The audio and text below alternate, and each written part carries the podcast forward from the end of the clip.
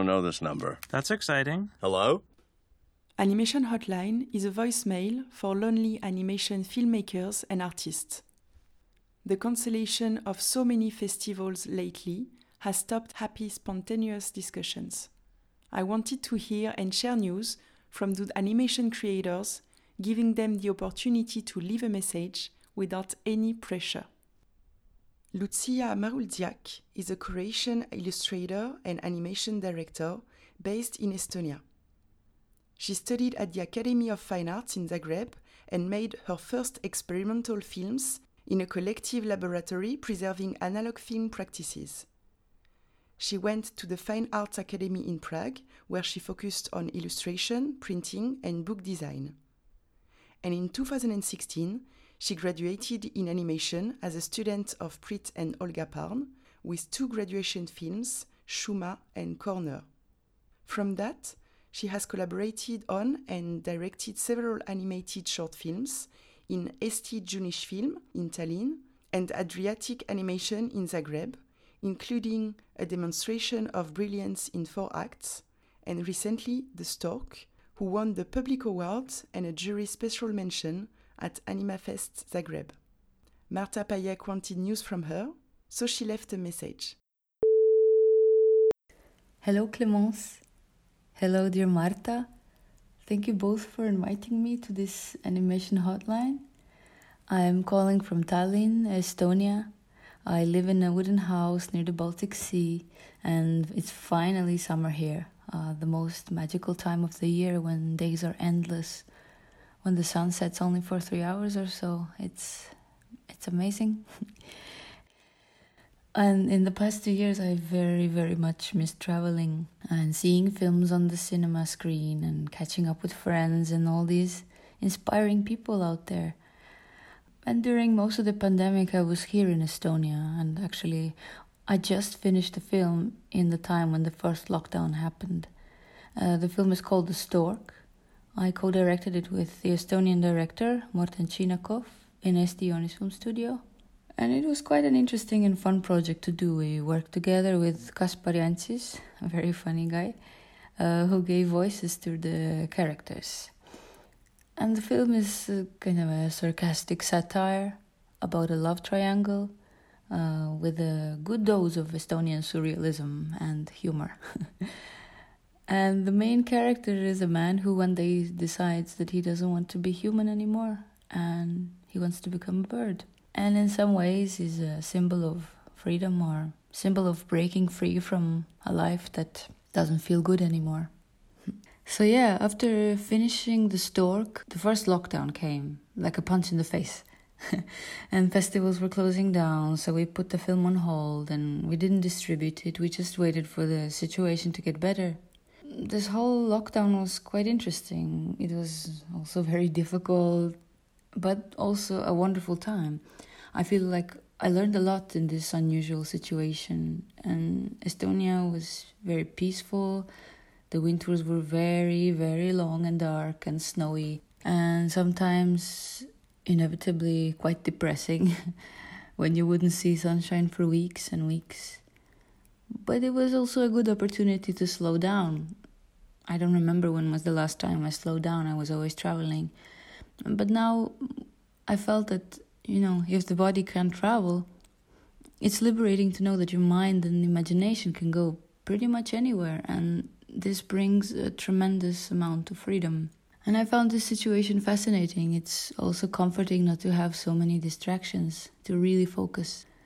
And I saw how lucky we are to have creative work. It just keeps you going at uncertain times it's almost like some kind of a life saving boat that you have something to hold on to when everything is uncertain.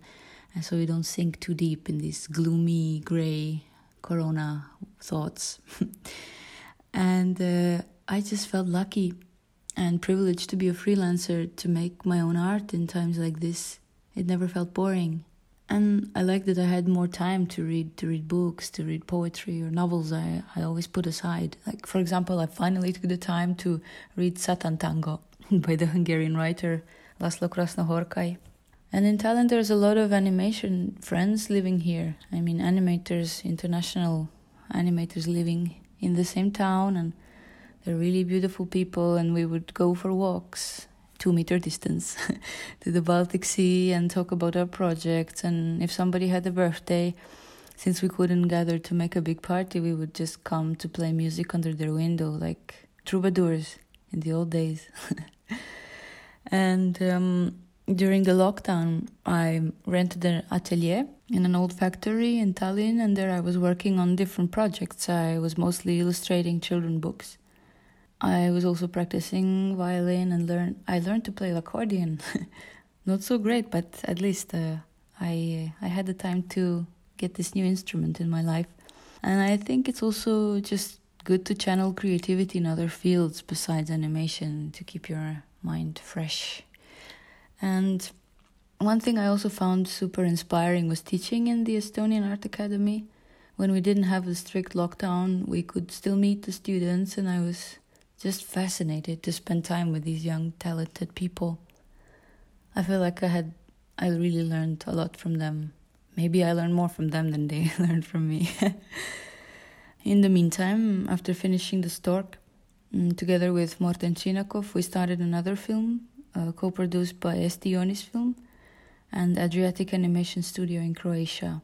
The film is called Eva, and it has uh, quite a dark story about loss, about grief, and um, well, you know, Morten and me were not just co-directors; we were also a couple in private life. And in the middle of the production, we broke up. So it was big question: Will we finish the film or not? Will we continue?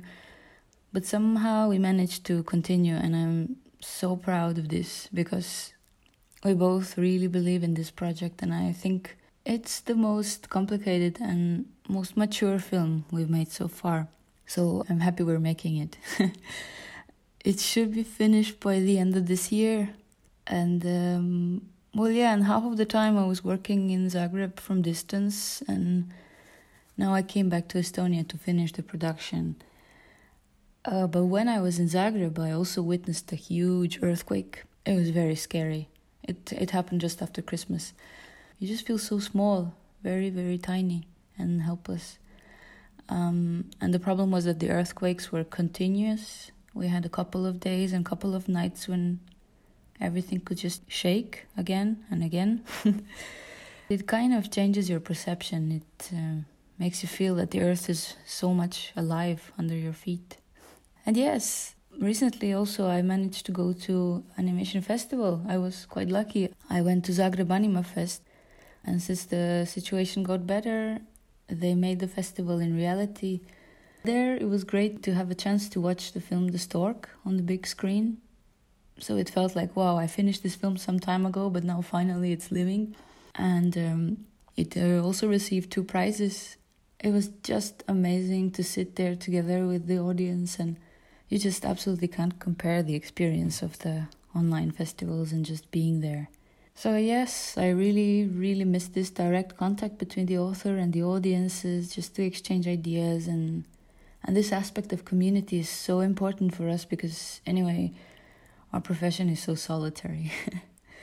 well, I, I just hope we all meet in the near future with a glass of wine on some festival and in the meantime, I'd like to hear from my dear friend uh, Birute Sodeikaite. I haven't seen her for a while since she's moved to Canada, so I'd be curious to hear from her. And one bonus thing it's a Croatian song. I was just teaching it to my Estonian friends in the middle of a music camp. I was on Ruhnu Island. It's a very tiny island in the middle of the Baltic Sea in Estonia. It was pretty much just like a jamming version, and I hope you like it.